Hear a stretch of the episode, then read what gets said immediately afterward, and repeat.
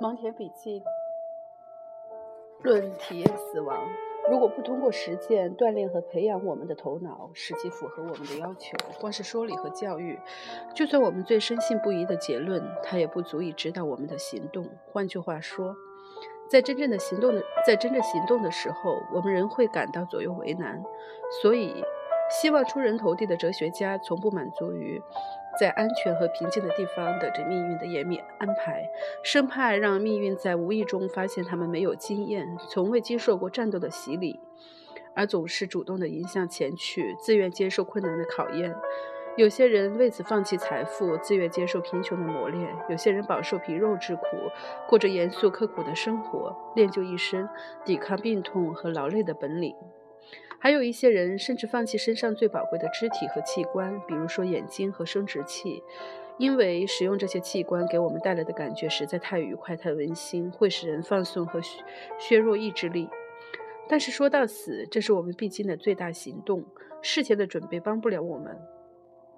我们可以通过习惯和经验变得坚强，克服伤痛、羞耻、贫苦以及其他种种的不幸。至于死亡，我们只能经验一次。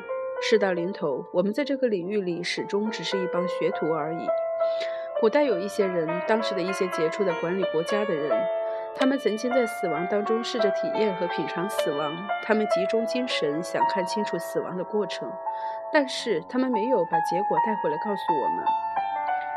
卢克莱修说，被阴冷寂静的死亡抓去以后，再没有人苏醒过来。罗马贵族。卡尼尤斯·朱利尤斯，一个极有道德及坚强的人，在被加里居拉这个无赖判处死刑以后，除了无数令人赞赏的证据证明他的决心以外，他还说了许多气壮山河的话。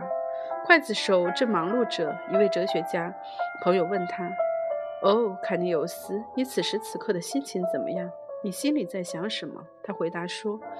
我一直想着要随时准备好集中全部的力量与死亡的一刻，在这短暂的稍纵即逝的一刻，能不能看到灵魂远去的情形？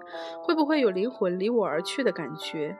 如果在这方面能够学到一点知识、一点东西，而且还有可能，我就回来把我知道的事情告诉朋友们。他不仅在死之前，甚至在死亡当中。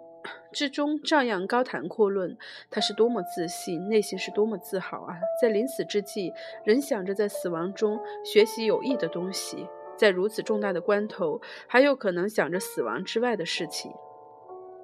卢甘说，他在临终的一刻依然牢牢地控制着自己的灵魂。不过，我似乎觉得有某种方法可以让我们亲近死亡。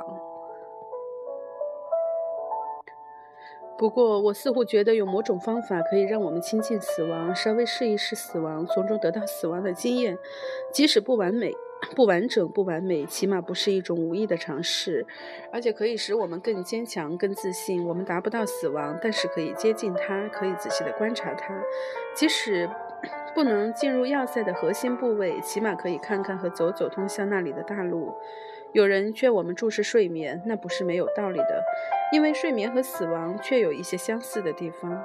从醒着到睡着，那是多么容易的一件事啊！我们感觉不到光明，感觉不到自己，但是几乎没有任何的损失。睡眠的功能是使我们丧失行动、丧失感觉，或许看上去毫无用处，而且违背常理。可是有这么一个事实：大自然通过睡眠告诉我们。它可以让我们生，也可以让我们死。还有一个事实，它给了我们生命，同时把生命之后的永恒状态告诉我们，使我们早有准备，解除不必要的害怕心理。有人在突然的意外事故中昏迷，完全失去知觉。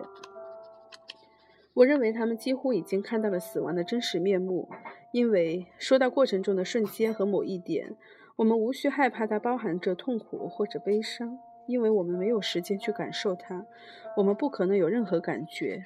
感觉痛苦需要时间，而死亡的时间是如此短促，如此急速，所以命中注定，我们是感觉不到死亡的。我们害怕的是接近死亡，而接近死亡是可以体验的。许多事情在想象中要比在现实严重很多。我的身体。在一生中的大部分时间里都非常健康，不仅非常健康，而且非常的强壮，非常敏捷。这种充满青春活力和状态的快乐的状态，使我一想起生病就觉得十分恐怖。可是当我真正的经历疾病以后，我发现与恐惧相比，疾病实在太微不足道了。我每天都有这样一种感觉：在狂风大作、狂风大作、大雨滂沱的夜里，我一个人待在大屋里，我真的暖和吗？真的安全吗？我为那些滞留在旷野中的人们感到不安和悲伤。如果我自己就处在旷野中呢？我甚至不愿意离开旷野了。整天关在房间里，似乎是我唯一无法忍受的事。突然之间被迫关上一个星期、一个月，内心会躁动不安，健康渐渐的衰退，身体会变得虚弱。我发现，我非常的同情病人，而且在我健康的时候，远远超过我自己也生病的时候。我的想象力把事情的本质和真实特点几乎扩大了一倍。我希望同样的情况也出现在死亡这件事上，希望他无需我做太多的准备，不必为应付死亡的打击去召唤和集中那么多的帮助。不管怎么样，我们在面对死亡的时候是不可能占有优势的。在第三次内战期间，或者是第二次内战，我已经记不清楚了。有一天，我去了离家大约一法里的地方散步。当时由于内战而天下大乱，我却自以为十分安全，而且离家又那么近，所以不想兴师动众，只是敛了选了一匹容易驾奴，但是稍嫌单薄的马。在返回的途中，突然发现需要他担当一个不是他所能胜任的任务。我有一名高大的随从，原来骑是一匹十分强壮的马，但是他的嘴咬不住橛子。还是这名骑手，他精神饱满、健壮有力。为了表现自己胆量过人，他跑在别人前面，策马朝着我直冲过来。结果，一个庞然大物扑向骑着小马的小个子人物，以迅雷不及掩耳之势把我撞得人仰马翻。我的马躺在地上，顿时失去知觉。我摔在了一时十一二步远的地方，鼻青脸肿，伤痕累累。面部朝天死了过去，手中的宝剑也飞了十几步外远。我的腰带断成几节，我不能动弹，也没有知觉，就像一段朽木。这是我有生以来第一次昏厥。和我一起出行的人想方设法，尽力让我苏醒过来。他们都以为我死了，于是扛着我，费了九牛二虎之力，把我送回大约半法里外的家里。一路上，他们都以为我已经死了。经过足足两个多钟头，我开始动弹和恢复呼吸，因为胃里积聚了大量的血。为了把血排出来，自然而的需要恢复恢复胃的力量。他们扶我站起来，我站着吐出来满满一桶血块。在为了在路上又吐了好几次，这样才算恢复一点生气。但是进度缓慢，前后相隔的时间很长，在生死生死之间，我最初的感受是更接近死亡。由于不敢肯定自己是否真的活过来了，勒塔斯说：“由于不敢肯定自己是否真的活过来了，受到剧烈震荡的大脑无法稳定下来。这件事深深地印在我的脑海里，十分贴近地向我展示了死亡的面孔和形象，在我和死亡之间建立了某种协调的关系。开始的时候，我的视力非常弱，非常呆滞，除了光线之外，分辨不出任何的东西。”勒塔斯说：“就像一个半睡，就如勒塔斯说，就像一个半醒半睡的人，一会儿睁开眼睛，一会儿闭上眼睛。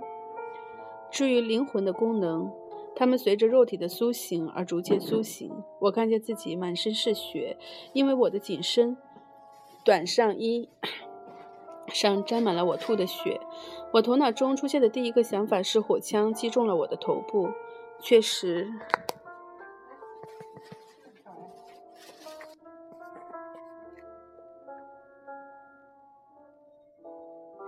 我头脑中出现的第一个想法是火枪击中了我的头部。确实，在我的周围有好多人在放枪。我觉得自己还剩下一口气，觉得闭上眼睛就可以把这口气吐出去。我享受着疲惫和放任。这个想法浮现在我的脑海里，一个轻轻的、淡淡的想法。说实话，不仅没有任何悲伤，而且掺杂着介入梦境的甘美。